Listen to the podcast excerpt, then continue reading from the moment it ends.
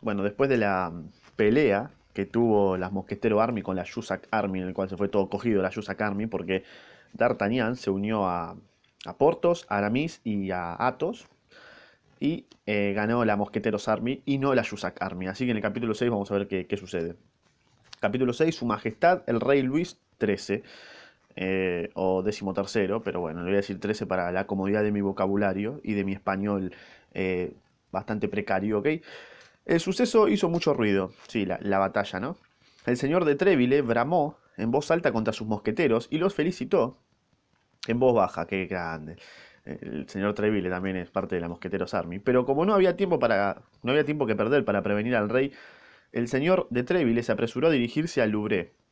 Era demasiado tarde, el rey se hallaba encerrado con el cardenal y dijeron al señor de Treville que el rey trabajaba y que no podía recibir en aquel momento. Por la noche, el señor de Treville acudió al juego del rey. El rey ganaba y como su majestad era muy avaro, estaba de excelente humor y por ello, cuando el rey vio de lejos a Treville dijo, Venid aquí, señor capitán, venid que os riña. Sabéis que su eminencia ha venido a, quejar, a quejárseme de vuestros mosqueteros y ello con tal emoción que esta noche su eminencia está enfermo. Pero bueno, vos, vuestros mosqueteros son incorregibles, son gentes de horca. Vos los querían matar. No, Sire, respondió Treville, que vio a la primera ojeada cómo iban a desarrollarse las cosas. Todo lo contrario, pa. Eh, son buenas criaturas, dulces como corderos, y que no tienen más que un deseo. De, eso me hago responsable y es que su espada no salga de la vaina más que para el servicio de vuestra majestad. Pero, ¿qué queréis? Los guardias del señor cardenal están buscándoles pelea sin cesar. Y por el honor mismo del cuerpo, los pobres jóvenes se ven obligados a defenderse. ¿eh? Claro, es verdad. Escuchar, escuchad al señor de Treville, dijo el rey. Escuchadle. Se diría que habla de una comunidad religiosa. En verdad, mi querido capitán, me dan ganas de quitaros vuestro despacho y dárselos a la señorita de Chemereault, a quien he prometido una abadía. Pero no penséis que os creeré solo por vuestra palabra. Me llaman Luis el Justo. Luis el Justo, señor de Treville, y ahora mismo lo veremos. ¿Esto quién dice? Eh, porque me fío de esa justicia, Sire. Esperaré paciente y tranquilo el capricho de vuestra majestad. Esperad, pues, esperad, señor. Eh, no os haré esperar mucho, dijo el rey. En efecto, la suerte cambiaba, y como el rey empezaba a perder lo que había ganado, no era difícil encontrar un pretexto para hacer, para hacer, para, para el Carlomagno. El rey se levantó, pues, cabo, al cabo de un instante, y metiendo en su bolsillo el dinero que tenía ante sí y cuya mayor parte procedía de su ganancia, dijo: La, la Vieuville, tomad mi puesto, tengo que hablar con el señor de Treville por un asunto de importancia. Ah, yo tenía 80 luises ante mí. Poner la misma suma para que quienes han perdido para, para, quienes han perdido no tengan motivos de queja. La justicia ante todo. que era Robin Hood, ¿verdad? Luego, volviéndose hacia el señor de Treville y caminando con él hacia el vano de una ventana, continuó. Eh, ¿Esto quién lo dice? Ok.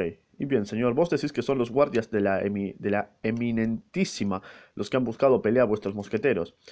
Sí, señor, como siempre. ¿Y cómo ha ocurrido la cosa? Porque, como sabéis, mi querido capitán, es preciso que un juez escuche a las dos partes. Dios mío, de la forma más simple y más natural, boludo.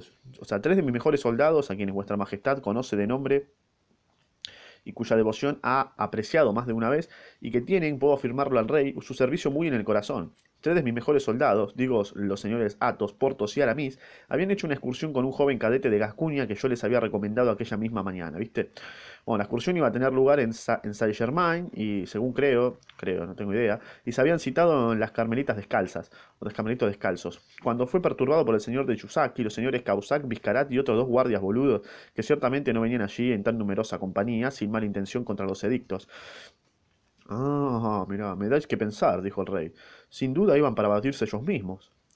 No los acuso, señor, pero dejo a vuestra majestad apreciar qué pueden ir a hacer cuatro hombres armados a un lugar tan desierto como lo están los alrededores del convento de las Carmelitas. Sí, tenés razón, Treville, tenés razón. Entonces, cuando vieron a mis mosqueteros, cambiaron de idea y olvidaron su odio particular por el odio de cuerpo, porque bueno, viste, porque vuestra majestad no ignora que los mosqueteros son del rey y nada más que para el rey. Son los enemigos de los guardias, que son del señor cardenal. Sí, Treville, sé, dijo el rey melancólicamente. Es muy triste, créeme, ver de este modo dos partidos en Francia, dos cabezas en la realeza. Pero todo esto acabará, Treville, todo esto acabará. Decís, pues, que los guardias han buscado pelea a los mosqueteros, ¿no? Digo que es probable que las cosas hayan ocurrido de este modo, pero no lo juro, señor. O sea, ya veis cuán difícil de conocer es la verdad y a menos de estar dotados de ese instinto admirable que ha hecho llamar a Luis XIII el Justo. Y tenéis razón, Treville, pero no estaban solos vuestros mosqueteros. ¿No había con ellos un niño? Ah, sí, señor, un hombre herido. eh, y un hombre herido. De suerte que tres mosqueteros del rey, uno de ellos herido, y un niño no solamente se ha enfrentado a cinco de los más temibles guardias del cardenal, sino que han, han aún derribado a cuatro por tierra. Ah, pero eso es una victoria, exclamó el rey radiante. Una victoria completa. Sí, señor, tan completa como la del puente de C. Cuatro hombres, uno de ellos herido y otro un niño, decís. Un joven apenas hombre que se ha portado tan perfectamente en esta ocasión que me tomaré la libertad de recomendarlo a vuestra majestad. Grande D'Artagnan. ¿Cómo se llama? D'Artagnan, señor. Es hijo de uno de mis más viejos amigos, el hijo de un hombre que hizo con el, con el rey, vuestro padre, de gloriosa memoria, la guerra partidaria. ¿y decís que se ha portado bien ese joven? Contadme eso, Treville. Ya sabéis que me gustan los relatos de guerra y combate. Y el rey Luis XIII, o decimotercero, se atusó orgullosamente su mostacho poniéndose en, en jarras. Eh, señor, prosiguió Treville, como os he dicho, el señor D'Arta- D'Artagnan es casi un niño y como, tiene, como no tiene el honor de ser mosquetero, estaba vestido de paisano. Los guardias del señor cardenal, reconociendo su gran juventud y que además era extraño al cuerpo, le invitaron a retirarse antes de atacar. Ah, ya veis, Treville, interrumpió el rey, que son ellos los que han atacado. Exactamente, señor, sin ninguna duda. Le, le conminaron, pues, a retirarse, pero él respondió que era mosquetero de corazón y todo él de su majestad y que por eso se quedaría con los señores mosqueteros. Bravo, joven, qué capo, murmuró el rey. Y en efecto, viste, permaneció a su lado y vuestra majestad tiene a un campeón tan firme que fue él quien dio a Jussac esa terrible estocada que encoleriza tanto al señor cardenal, viste, o sea, se fue redomado Jussac. ¿Fue él quien hirió a Jussac? exclamó el rey. Él, un niño. Eso es imposible, Treville. Ocurrió como tengo el honor de decir a vuestra majestad. Jussac, uno de los primeros aceros del reino. Pues bien, señor, eh, ha encontrado su maestro. Quiero ver ese joven, Treville. Quiero verlo y si se puede hacer algo, pues bien, nosotros nos ocuparemos. ¿Cuándo se dignará recibirlo vuestra majestad? "Eh, mañana a las doce, Treville. ¿Lo traigo solo, cafecito? No, traedme a los cuatro juntos. Quiero darle las gracias a todos a la vez. Los, hombres adictos son raros, Treville, y hay que recompensar la adhesión. A las doce, señor. Estaremos en el Louvre. Ah, por la escalera pequeña, Treville, por la escalera pequeña. ¿eh? No seas boludo. Es inútil que el cardenal sepa. Una rica alianza, el cardenal, todo domado. El rey ya con Treville, rica alianza. Sí, señor, obvio. ¿Comprendéis, Treville? Un edicto es siempre un edicto. Está prohibido batirse a fin de cuentas.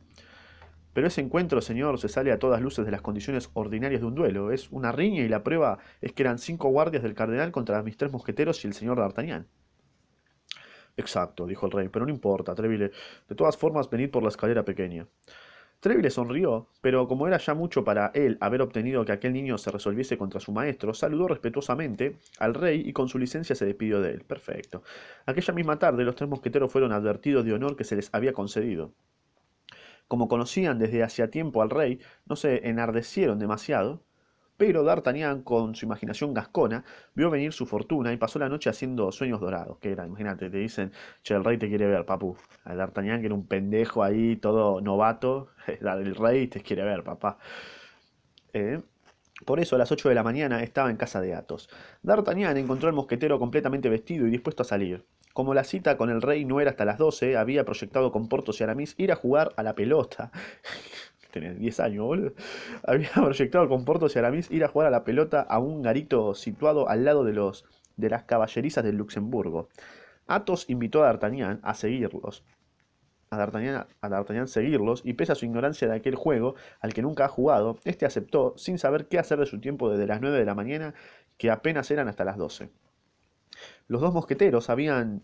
No, los dos, sí, los dos mosqueteros habían llegado ya y peloteaban juntos.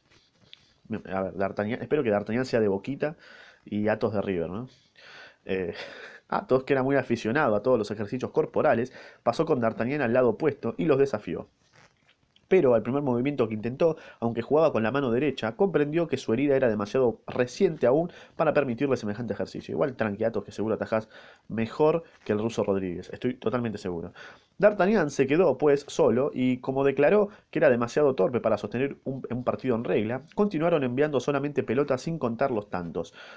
Pero una de aquellas pelotas, creo que es lo único, el único partido de fútbol que estoy viendo desde hace tres meses, pero una de aquellas pelotas lanzada por el puño hercúleo de Porto pasó tan cerca del rostro de D'Artagnan que pensó que si en lugar de pasarle de lado le hubiera dado, su audiencia se habría probablemente perdido, dado que le hubiera sido del todo imposible presentarse ante el rey. No, se iba a lesionar duro, cara de pelotudo, más de la que tenía.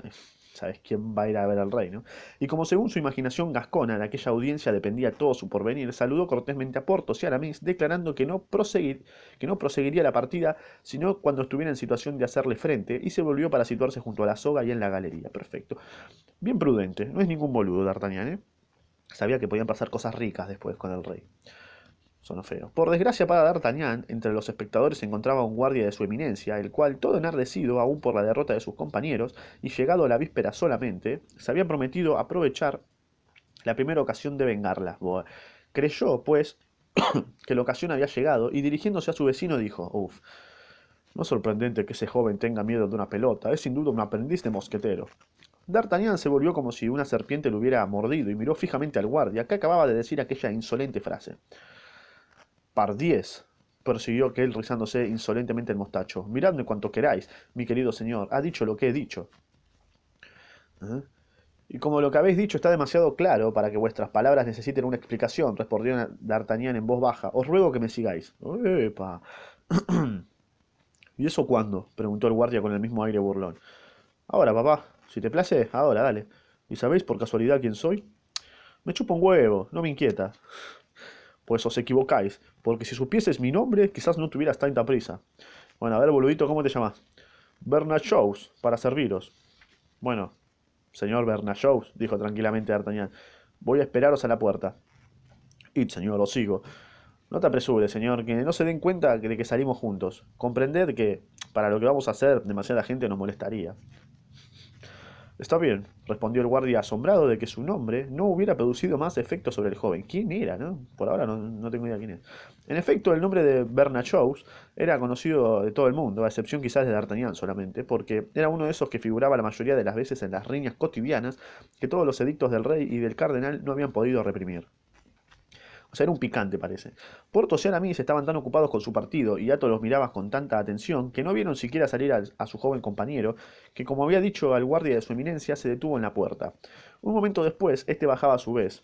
Como D'Artagnan no tenía tiempo que perder, dado que la audiencia del rey estaba fijada para las doce, echó una ojeada en torno suyo y viendo que la calle estaba desierta, dijo su a su adversario bueno, a fe mía que te llamabas Berna ¿no? Es una suerte para vos tener que a, ver, a verosla solo con un aprendiz de mosquetero, pero tranquilizados, los haré lo mejor que pueda.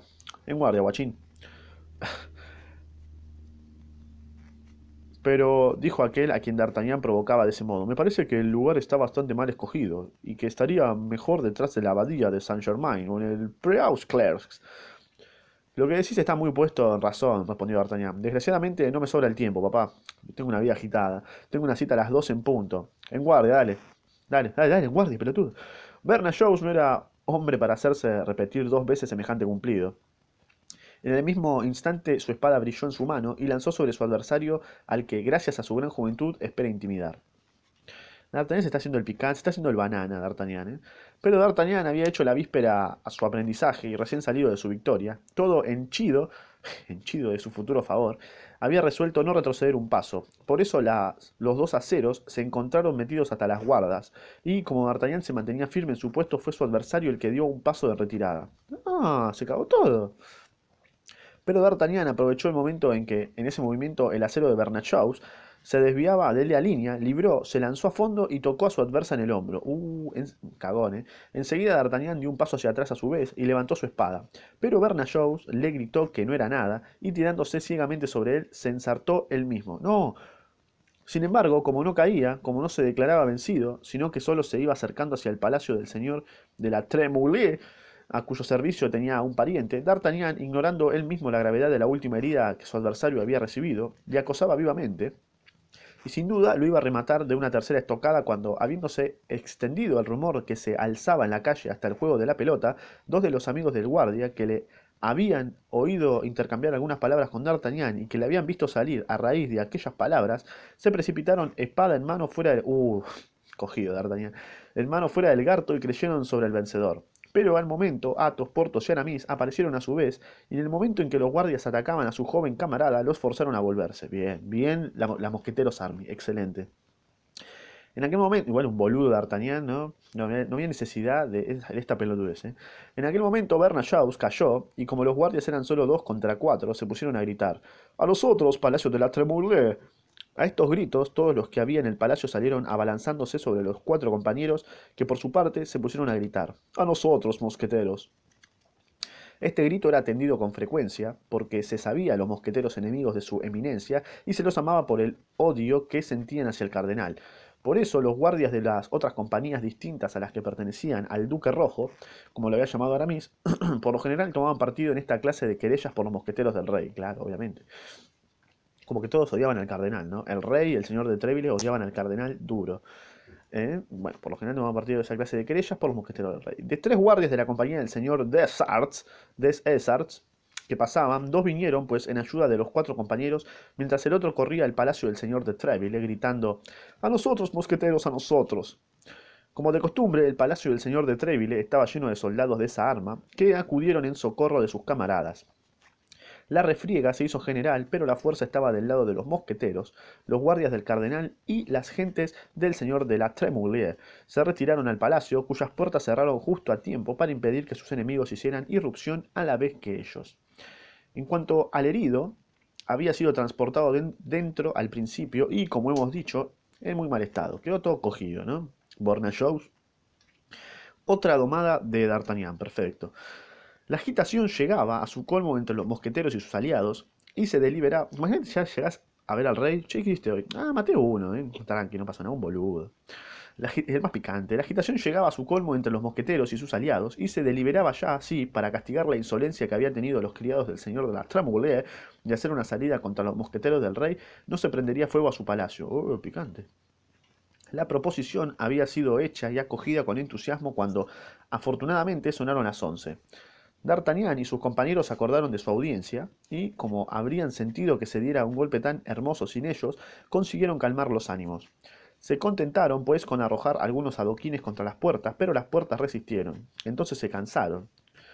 Por otro lado, aquellos que debían ser mirados como cabecillas de la empresa habían abandonado hacia un instante el grupo y se encaminaban hacia el palacio del señor de Treville que los esperaba al corriente ya de esta algarada.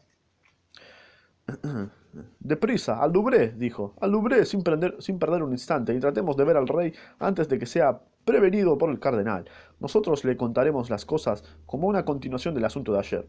y las dos pasarán juntos, que era ahí sí, obviamente, vamos a aprovecharnos de la situación, ¿no? Como diría el tío... ¿Cómo se llamaba? El tío Leidenbrock. El señor de Treville, acompañado de los cuatro jóvenes, se encaminó pues hacia el Louvre, pero para gran asombro del capitán de los mosqueteros, le anunciaron que el rey había ido a montar del ciervo en el bosque de Saint-Germain. Ah, lo dejó replantado. Bien. El señor de Treville se hizo repetir dos veces aquella nueva, y a cada vez sus compañeros vieron su rostro ensombrecerse. ¿Acaso su majestad tenía desde ayer el proyecto de esta cacería? Eh, no, excelencia, respondió la ayuda de cámara.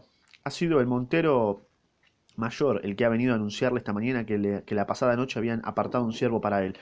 Al principio respondió que no iría, luego no ha sabido resistir al placer que le proponía esa casa, y bueno, después de comer ha partido, ¿viste? Así que les recabió, boludos. ¿Ha visto el rey al cardenal? preguntó el señor de Treville. Eh, lo más probable, respondió la ayuda de cámara, porque esta mañana he visto los caballos de carroza de su eminencia. He preguntado dónde iba y me han contestado a Saint-Germain. Estamos prevenidos, dijo el señor de Treville. Señores, eh, veré al rey esta noche. En cuanto a vos, os aconsejo no arriesgaros. Bien. Así que la cita en el culo, bien ensartada en el orto. F. Los, replantó el rey. Está bien, es el rey. Ya puede hacer lo que se le cante el culo, ¿no? El aviso era demasiado razonable y sobre todo venía de un hombre que conocía demasiado bien al rey para que los cuatro jóvenes trataran de discutirlo. ¿Qué vas a decir? No, el rey es un boludo, ¿no? Cerrás el culo y listo. El señor de Treville les invitó, pues, a volver a cada uno a su, su alojamiento y esperar sus noticias.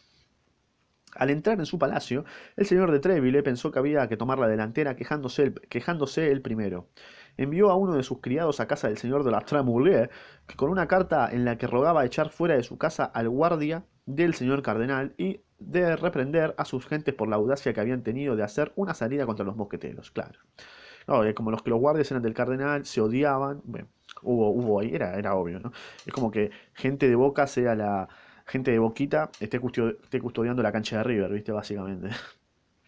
Pero el señor de la Tremoulier, ya prevenido por su escudero, del que, como se sabe, eh, Ber- Bernard Shaws era pariente, le hizo responder que no re- correspondía ni al señor de Treville ni a sus mosqueteros quejarse, sino más bien al contrario, a él, contra cuya gente se habían cargado a los mosqueteros y cuyo palacio habían querido quemar.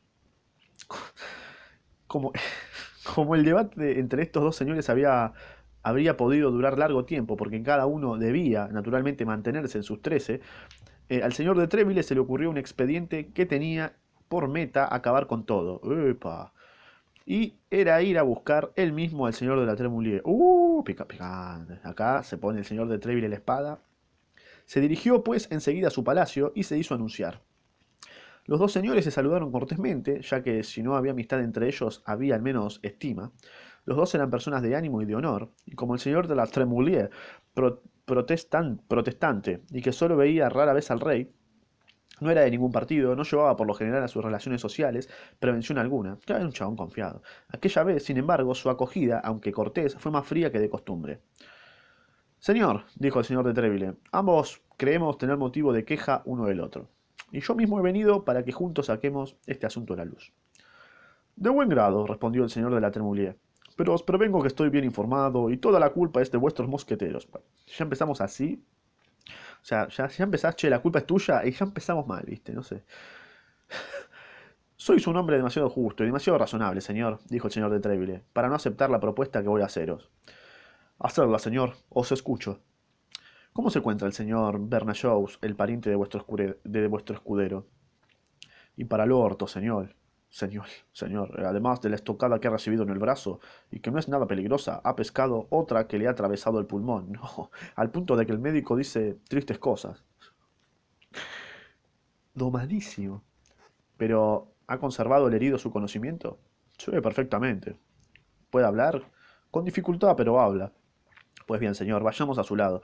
Eh, conjurémosles en nombre del Dios ante el que quizás va a ser llamado a decir la verdad. Le tomo por juez de su propia causa, señor, y lo que diga lo creeré. Uh, pero puede decir cualquier cosa, capo. El señor de la Tremoulier reflexionó un instante. Luego, como era difícil hacer una proposición más razonable, aceptó. Ambos bajaron a la habitación donde estaba el enfermo. Este, al ver entrar a estos dos nobles señores que venían a visitarlo, trató de levantarse en el lecho, pero estaba demasiado débil y agotado por el esfuerzo que había hecho, volvió a caer casi sin conocimiento. Uh, está redomado. El señor de la Tremoulier se acercó a él y le hizo respirar sales que le devolvieron a la vida. Entonces el señor de Treville, no queriendo que se le pudiese acusar de haber influenciado al enfermo, invitó al señor de la Tremoulier a interrogarle él mismo. Lo que había previsto el señor de Treville ocurrió. Colocado entre la vida y la muerte, como Bernard estaba, no tuvo siquiera la idea de callar un instante la verdad. Contó a los dos señores las cosas exactamente tal como habían ocurrido. Era todo lo que decía el señor de Treville. Deseó a Bernard Shaws una pronta convalecencia, se despidió del señor de la Tremoulier, volvió a su palacio e hizo avisar a los cuatro amigos que les esperaba a cenar. El señor de Treville recibía muy buena compañía, por supuesto anticardenalista. Se comprende, pues, que la conversación girase durante toda la cena sobre los dos fracasos que acababan de sufrir los guardias de su eminencia. Y como D'Artagnan había sido el héroe de aquellas dos jornadas, fue sobre él sobre el que cayeron todas las felicitaciones que Athos, Porthos y Aramis le dejaron no solo como buenos amigos, sino como hombres que habían tenido con bastante frecuencia a su vez para dejarle a él la suya. D'Artagnan mientras más gente mata, más felicitaciones se come, ¿viste? Como que D'Artagnan, eh, che, maté a un, a un guardia de- del cardenal, muy bien, un aplauso. Che, maté también a Jussac, excelente, papá, eh, también del cardenal, sí, listo, muy bien. Así a las seis, el señor de Treville anunció que se veía obligado a ir al Louvre, pero como la hora de la audiencia concedida por su majestad había pasado, en lugar de solicitar la entrada por la escalera pequeña, se plantó con los cuatro hombres en la antecámara. Ok, se van a con el rey. El rey no había vuelto aún de casa. Nuestros jóvenes hacía apenas media hora que esperaban, mezclados con el gentío de los cortesanos, cuando todas las puertas se abrieron y se anunció a su majestad. Bien. Se viene, ¿eh? A este anuncio, D'Artagnan se sintió temblar hasta la médula de los huesos. Y sí, imagínate, ¿no? Ser un boludo, está ahí de ojete, a hablar con el rey más picante de todo el reino, ¿no? El instante que iba a seguir debía, con toda probabilidad, decidir el resto de su vida. Claro, es como ir a una entrevista de laburo, no sé, boludo, de la empresa más picante y te van a temblar todo el orto. Por eso sus ojos se fijaron con angustia en la puerta por la que debía entrar el rey. Luis XIII, o sí, el rey, básicamente, apareció marchando el primero. Iba vestido con el traje de casa, lleno de polvo aún, con botas altas y con la fusta en la mano. A la primera ojeada, D'Artagnan juzgó que el ánimo del rey se hallaba en plena tormenta. Uh, ya está. Esta disposición, por visible que fuera en su majestad, no impidió a los cortesanos alinearse a su paso. En las cámaras reales más vale ser visto con mirada irritada que no ser visto en absoluto. Bueno, los tres mosqueteros no titubearon, pues, y dieron un paso hacia adelante, mientras que D'Artagnan, por el contrario, permaneció todo cagado oculto tras ellos. Pero aunque el rey conocía personalmente a Athos, Porthos y Aramis, pasó ante ellos sin mirarlos, sin hablarles, y como si jamás los hubiera visto. Ignoratres. En cuanto al señor de Treville, cuando los ojos del rey se detuvieron un instante sobre él, sostuvo aquella mirada con tanta firmeza que fue el rey quien apartó la vista. Tras ello, siempre mascullando, su majestad volvió a sus habitaciones. Las cosas van mal, dijo Athos sonriendo, y todavía no nos harán caballeros de la orden esta vez. Esperad diez minutos, dijo el señor de Treville, y si al cabo de diez minutos no me veis salir, regresen al palacio, porque será inútil que me esperéis más tiempo. Bueno, los cuatro jóvenes esperaron diez minutitos, en un cuarto de hora, veinte minutos, y viendo que el señor de Treville no aparecía, se fueron muy inquietos por lo que fuera a suceder. Se fueron a la mierda. Bien, listo.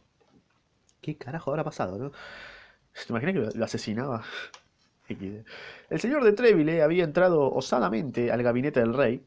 Bien, los chabones se fueron, pero ahora nos van a contar qué pasó, parece, ¿no?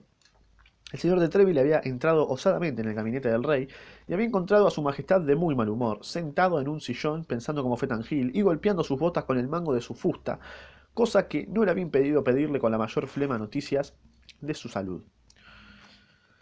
A ver, ¿quién dice? Eh, ok, mala, señor, mala, respondió el rey. Me aburro. En efecto, era la peor enfermedad de Luis XIII, quien a menudo tomaba a uno de sus cortesanos, lo atraía a una ventana y le decía, Señor tal, aburrámonos juntos. ¿Cómo vuestra majestad se aburre? dijo el señor de Treville. ¿Acaso no he recibido placer hoy de la casa? Ah, vaya placer, señor, todo degenera. A fe mía, no sé si es la casa lo que uno tiene, lo que no... No sé si es la casa la que no tiene ya rastro, o son los perros lo que no tienen nariz. Ah, lanzamos un ciervo de 10 años, lo corremos durante 6 horas, y cuando está a punto de ser cogido, cuando Saint Simon pone ya la trompa en su boca para hacer sonar el alalí y crack, toda la jauría se deja engañar y se lanza sobre un cervato. Como veis, me veré obligado a renunciar a la montería como he renunciado a la casa de vuelo. Ah, soy un rey muy desgraciado, señor de Treville. No tenía más que un gerifalte y se murió anteayer. En efecto, señor, comprendo vuestra desesperación y la desgracia es grande, pero según creo os queda todavía un buen, un buen número de halcones, gavilanes y terzuelos. Eh, ningún hombre para instruirlos. Los halcones se van, solo yo conozco ya el arte de la montería. Después de mí todo estará dicho y se casará con armadijos, cepos y trampas. Si tuviera tiempo todavía de formar alumnos, pero bueno, si el señor cardenal está que no me deja un momento de reposo, que no me habla de, que me habla de España, que me habla de Austria, que me habla de Inglaterra, Ah, a propósito del señor cardenal, señor de Treville, estoy descontento de vos, eh. Uh. Era como que el rey quería estar tranquilo, ¿no? Disfrutando de ser rey y no. Le rompían las pelotas por ser rey.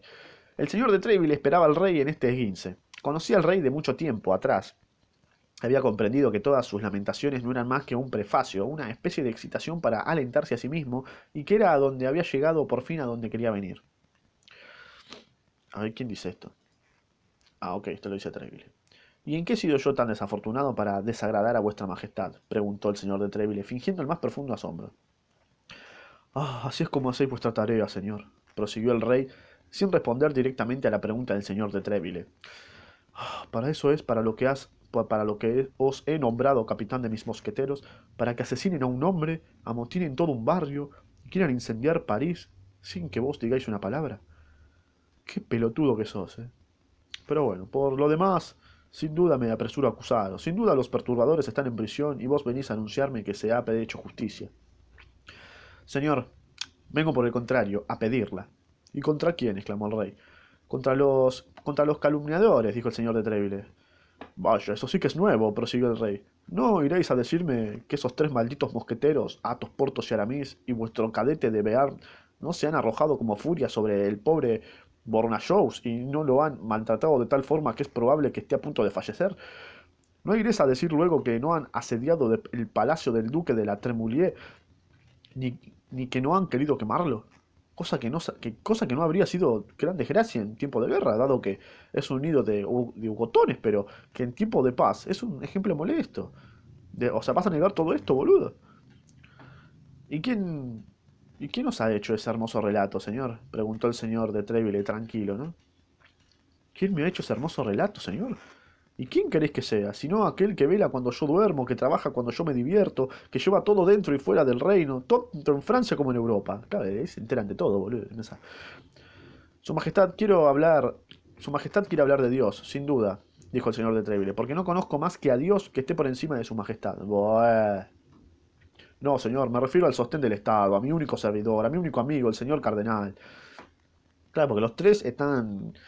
Son como tres pilares. Está el señor de Treville, el rey, eh, Luis XIII y el cardenal, pa. O sea, se, se entera, ¿viste? No es tan boludo. Su eminencia no es su santidad, señor. ¿Qué querés decir con eso, señor? Que no hay nadie más que el Papa que sea infalible y que esa infalibilidad no se extienda a los cardenales. ¿Queréis decir que me engaña? ¿Querés decir que me traiciona? Entonces le acuséis. Veamos, decid, confesad francamente de qué le acusáis. No, señor, pero digo que se equivoca.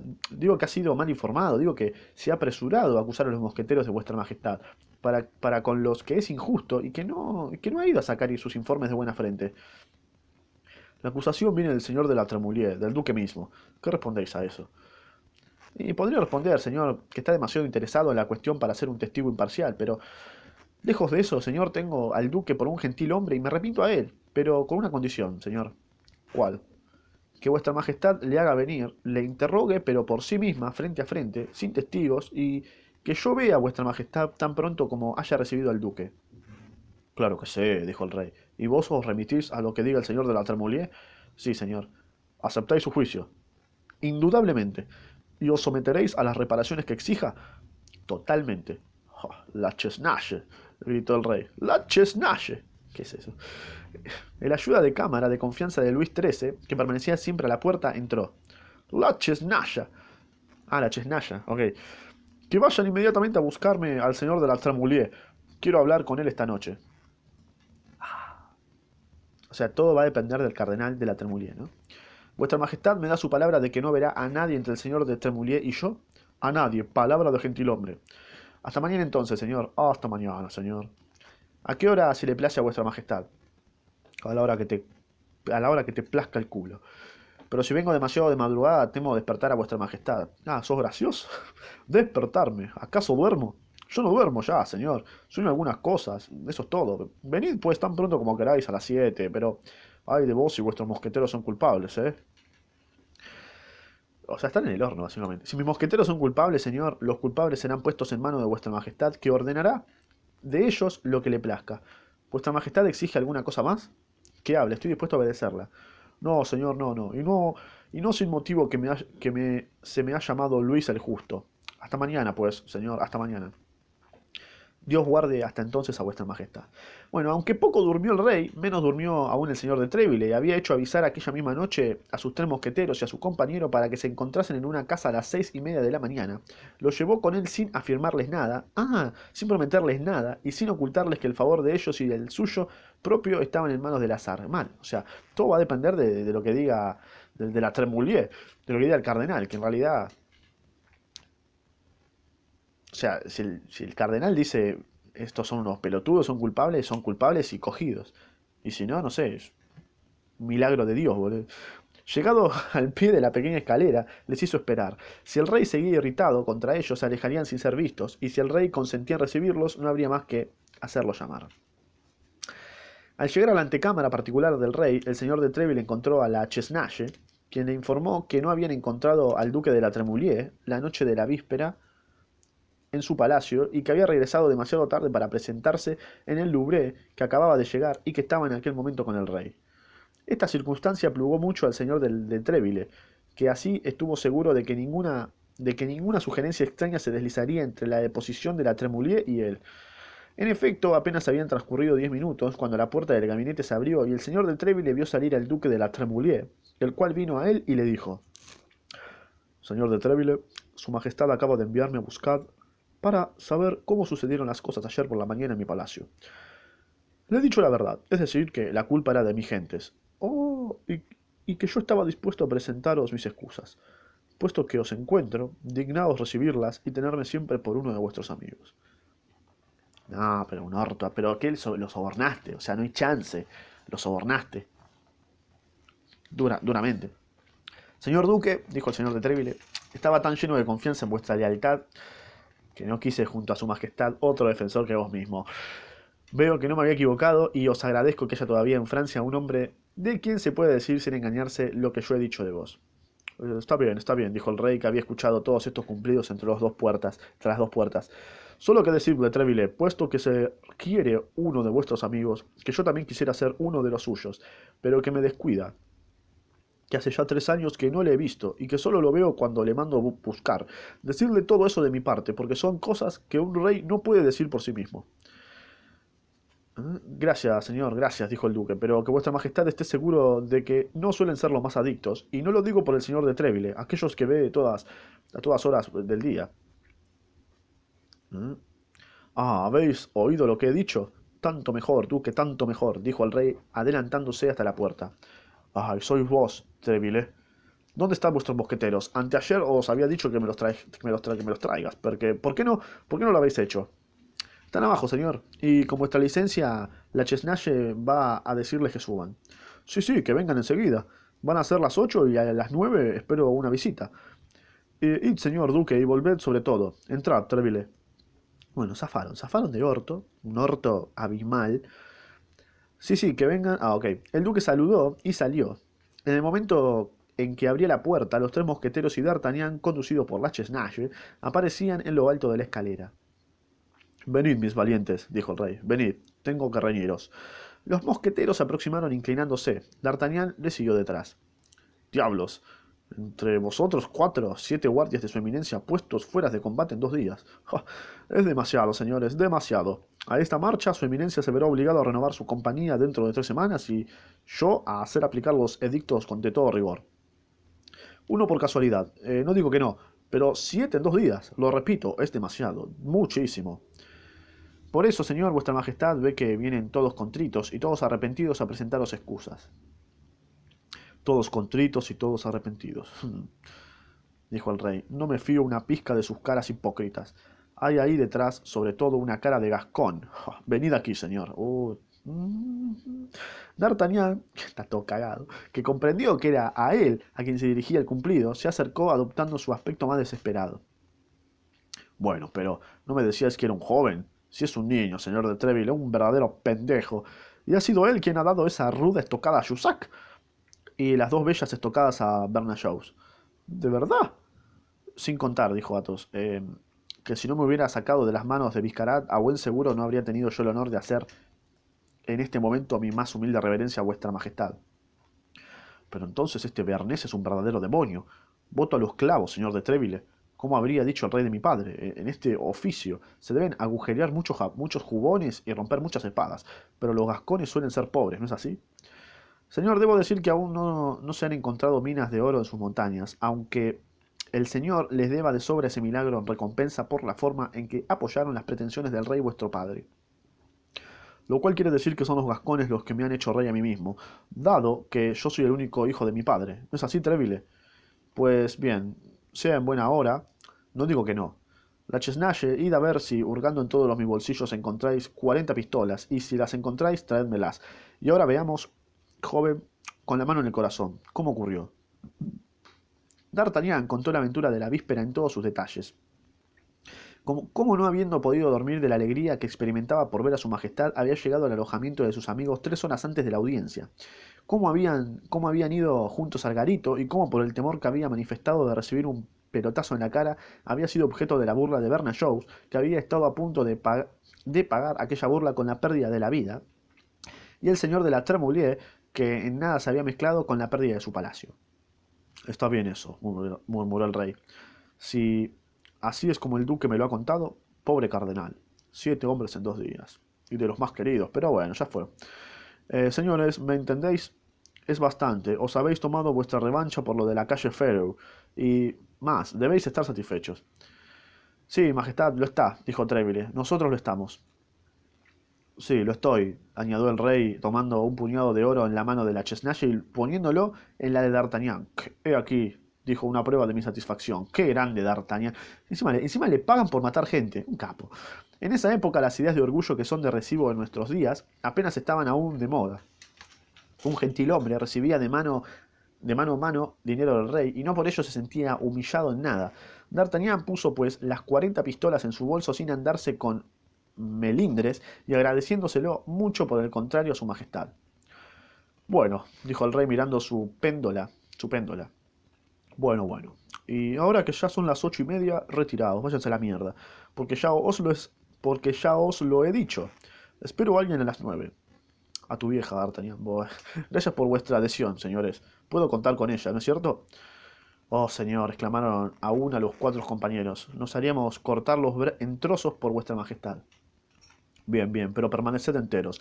Es mejor y me seréis más útiles.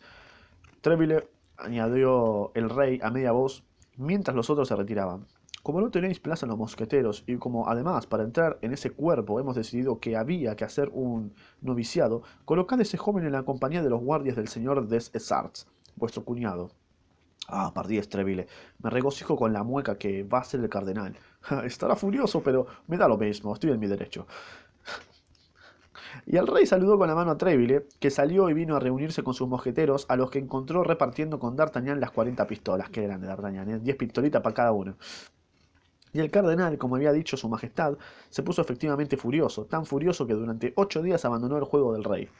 Lo cual no impedía al rey ponerle la cara más encantadora del mundo y todas las veces que lo encontraba preguntarle con su voz más acariciadora. Y bien, señor cardenal, ¿cómo va ese pobre Shows y ese pobre Jussac? ¿Que son vuestros? Bueno, eh, lo felicitaron por matar gente, básicamente. Eh, básicamente. Ah, D'Artagnan se fue todo felicitado por matar a Bernard matar a Jussac. Eh, excelente, excelente. O sea, ¿qué más? son cuatro mosqueteros.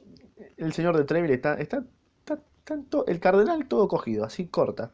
Pobre cardenal. Ya se va a vengar seguramente. Así que nada, eh, te espero en el próximo capítulo, que es el capítulo 7, Los mosqueteros por dentro. ¿Sí? Anda a escucharlo.